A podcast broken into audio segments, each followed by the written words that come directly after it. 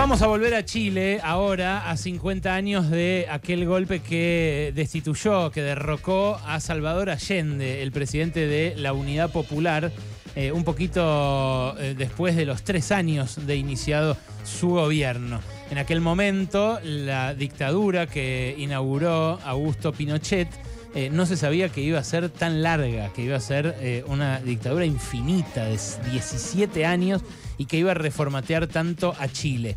Ayer hubo una serie de movilizaciones en Santiago, hoy hay una serie de actos en conmemoración de todo esto y eh, en la marcha que hubo ayer, que fue muy multitudinaria, por primera vez eh, la cantidad de gente que había ahí pudo pasar por enfrente de la puerta del Palacio de la Moneda, por la cual sacaron el cuerpo de Salvador Allende. Después de que dio el discurso que ustedes escucharon hace un ratito, que reiteramos aquí, eh, y que se pegó un tiro para no aceptar lo que le proponían los golpistas, que era sacarlo del país eh, o sacarlo por lo menos eh, de ahí del Palacio Presidencial.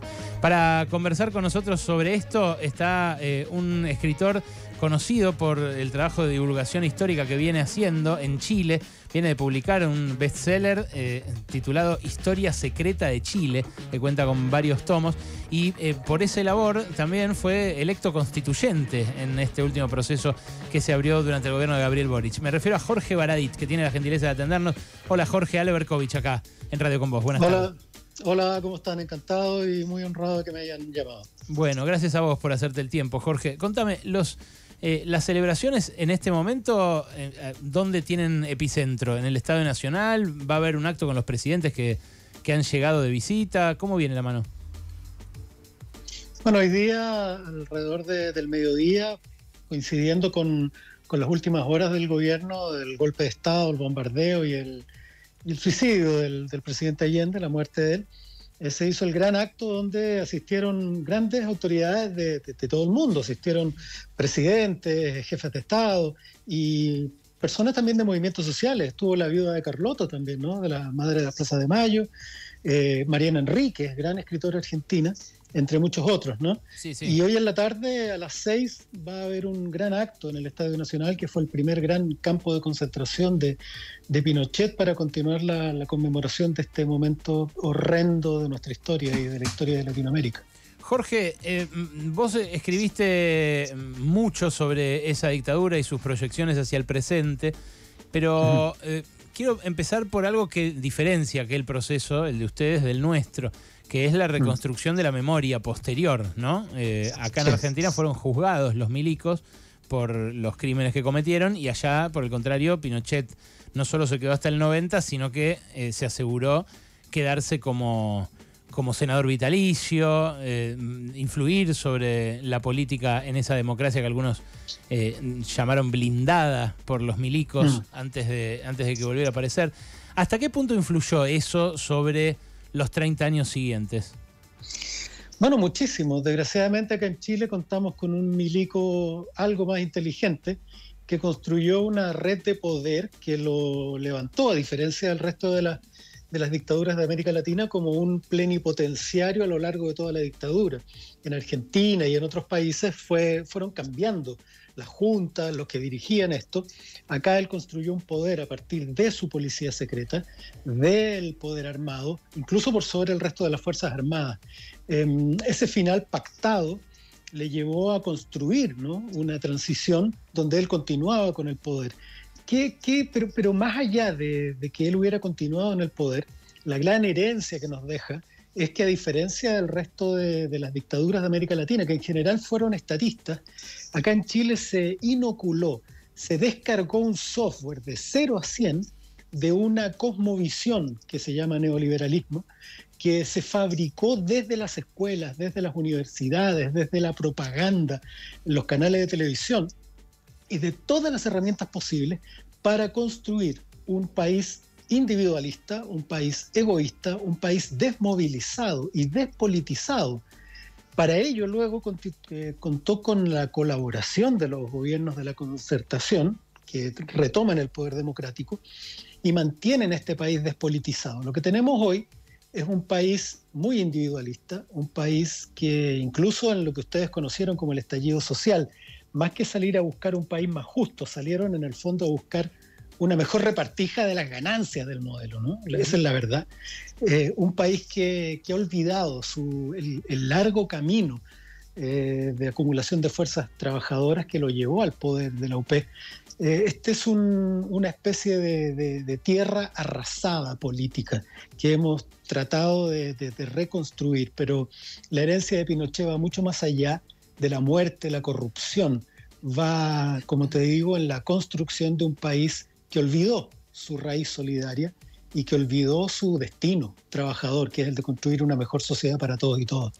es muy duro, pero esa es la herencia. ¿Y hasta qué punto fue de 0 a 100 la descarga de ese software? Porque vos decís, eh, empezó eh, el neoliberalismo y está claro que ese, ese golpe del 73 fue el puntapié inicial del neoliberalismo como proyecto político, ¿no? Sea proyecto político militar o civil.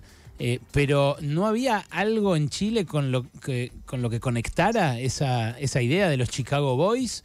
Eh, o, es, como vos decís así de, implantado eh, ese, ese mecanismo? Es absolutamente implantado. Nosotros tuvimos una generación de, economistas criados en la escuela de Chicago em, y esa, ese grupo se le entregó la responsabilidad de instalar en el país a la fuerza y sin preguntarle a nadie, un modelo que ni siquiera Margaret Thatcher pudo implementar completamente en, Inglaterra. ¿no? En Inglaterra siguió habiendo eh, salud pública o en, o en, Estados Unidos, a pesar de Reagan, siguieron habiendo eh, servicios sociales. En cambio, en Chile, como no era democrático, como no existía oposición sindical, no existía la posibilidad alguna de resistencia de lo, del pueblo trabajador, eh, se instaló de 0 a 100 en todas las áreas del país, retrotrayendo eh, al país a los derechos laborales de principios del siglo XX instalando un modelo que hasta el día de hoy tiene al país eh, con una pensión de post-trabajo atroz, con una educación pública absolutamente deteriorada, con, una, mm, con las posibilidades de los derechos laborales casi cercanos a cero. ¿no?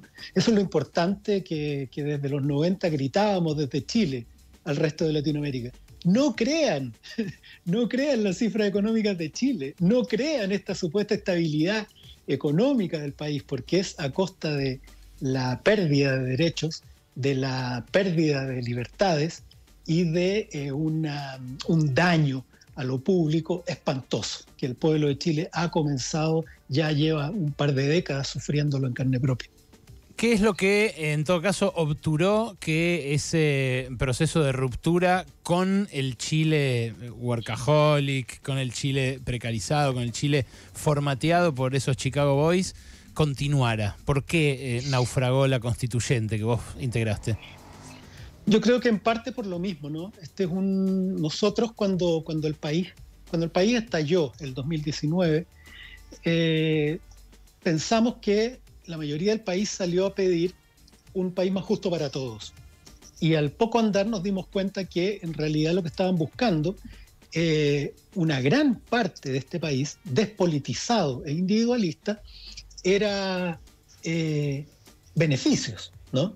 Eh, y muy curioso, querían los beneficios de, las sociales democracias, pero las libertades del modelo neoliberal. Y cuando eh, muchos de estos grupos comenzaron a darse cuenta que una socialdemocracia tenía responsabilidades, tenía eh, un aumento en los impuestos a cambio de servicios públicos, cuando tenía mm, que entregarse por el otro, comenzaron a retroceder, comenzaron a surgir unos lemas, unas consignas, entre las cuales destaco con mi plata no, que en el fondo es dramático para la intención de, instalar una socialdemocracia, ¿no? porque en, una socialdemocracia necesitamos el concurso de todos los esfuerzos. Em, a nosotros nos da la impresión que el fracaso de la constituyente, de que, en la que participé yo el año, el año pasado, tiene que ver con eso, con un país que en el fondo está buscando a través de formas liberales eh, la, concreción de sus sueños y no en un, proceso un poco más colectivo. Eso indica un poco el daño político ético que, provocó el, pinochetismo. Durante años, Chile tuvo un Estado incapaz, constitucionalmente incapaz, de entregar beneficios a la gente mm. por el sistema neoliberal. Entonces la gente relaciona todo lo público con mala calidad, con demora, con retraso, con falta de financiamiento. Y mm, el emprendedor, el liberal, el que no eh, le debe nada a nadie porque él trabajó solo por su esfuerzo, se convirtió en un lema nacional. Y hoy día, cuando el pueblo de Chile descubrió que ese modelo no le entrega mejores salud, mejor previsión y mejor educación, yo creo que está bastante confundido.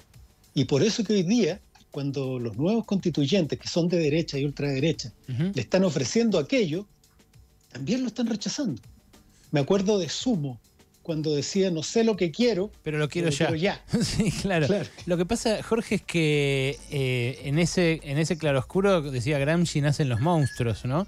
Y, sí, claro. Y eh, Chile estuvo. Ustedes tienen uno terrible, ¿no? Claro. Eh, te, iba a decir, no solo Javier Milei pone como ejemplo al Chile de los Chicago Boys los empresarios más poderosos de la Argentina sacaron eh, una especie de proclama este fin de semana y lo primero que se ve ahí es un gráfico comparando el PBI per cápita argentino con el de Chile y eh, el de otros países de la región, mostrando que para ellos el modelo a seguir es el de Chile.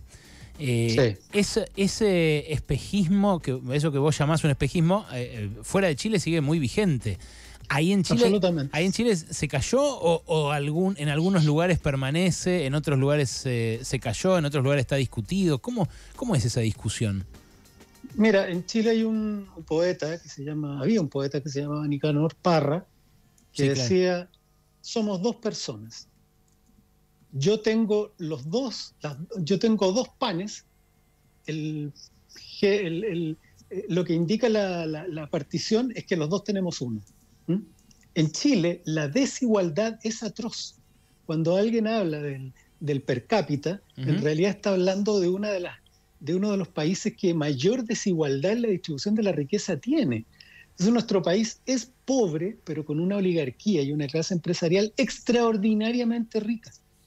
Puede verse muy lindo el per cápita afuera, pero la verdad es que esa riqueza no está distribuida. Lo que pasa es que ellos también muestran cifras de, la pobreza, por ejemplo, que es incomparable en un país y otro porque cada uno mide a su manera, con su canasta, sus consumos. Por supuesto. Pero ellos marcan, eh, los que defienden el modelo chileno, todo el tiempo que bajó la pobreza.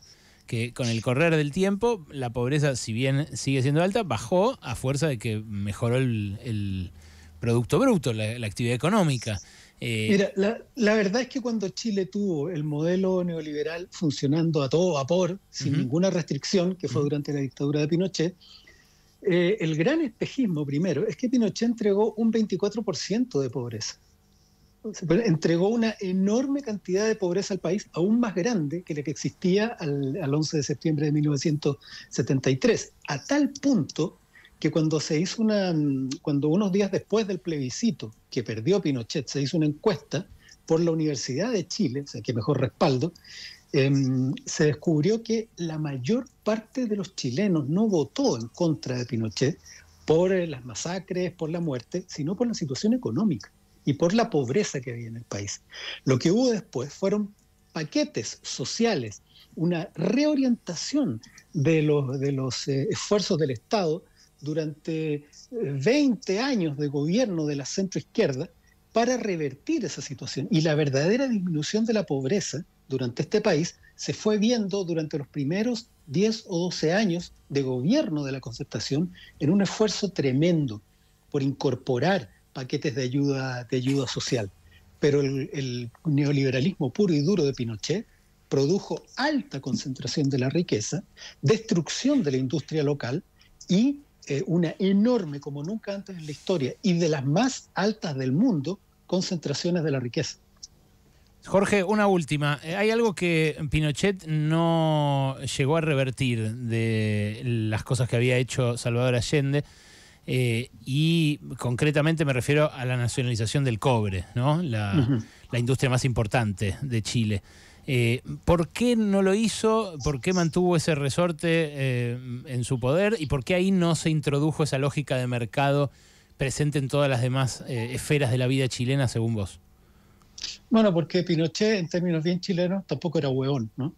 Y gran parte de sus programas, claro, gran parte de, de sus programas, del rearme de su ejército, eh, tuvo que ver con, o sea, hay que pensar que en Chile hubo una ley hasta hace muy poco que le entregaba el 10% de, de, las ganancias del cobre al ejército de Chile.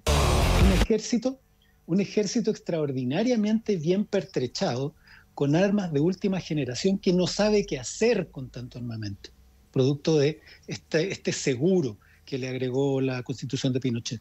Pero em, no era tonto, sabía que sus propios programas sociales, sus propios programas dependían del financiamiento que, que otorgaba el cobre. Hoy día, desgraciadamente, el proyecto de la ultraderecha que está encabezando José Antonio Cast, no sé si ustedes saben, pero hijo de un oficial nazi de la Segunda Guerra Mundial, algo, que el mundo, algo que el mundo debería, debería espantar, ¿no? Eh, es justamente esa ultraderecha eh, quiere terminar de vender lo poco que queda de, lo, de los bienes naturales de este país. ¿no?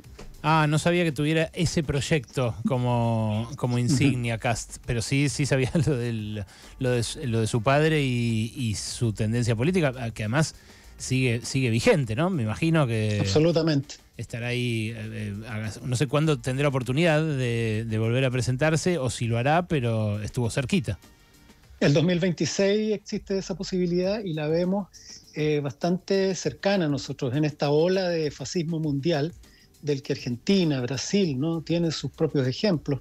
Perú, hoy día en Estados Unidos hay que ver, ¿no? Suásticas están desfilando por Miami y el gobernador de Florida no dice nada. En esta ola fascista, eh, Cast es el representante chileno sin duda y el que hay que poner ojo. Jorge, gracias por este rato que te tomaste. Un abrazo grande y bueno, desde acá recomendamos eh, leer tus libros también, eh, que tanto éxito han tenido allá y que nada, aportan una óptica tan piola de esa historia mm. que compartimos. Ya, pues un abrazo grande a ustedes y en este día terrible un abrazo a los hermanos argentinos que también tuvieron que pasar por, por estas atrocidades. Que estén súper bien. Gracias, Jorge. Eh, Jorge Baradit, eh, escritor de Historia Secreta de Chile, ex constituyente electo, en un día en el que el mundo pone sus ojos en Chile. Estuvo, por ejemplo, eh, como parte de las visitas, de las conmemoraciones, visitando Santiago el líder de Rage Against the Machine, Tom Morello, que estuvo incluso en la muestra del Museo de la Memoria y los Derechos Humanos de Chile. Se sacó una foto con Estela Carlotto también. Él, él con Estela, como quien le pide una selfie a Unida.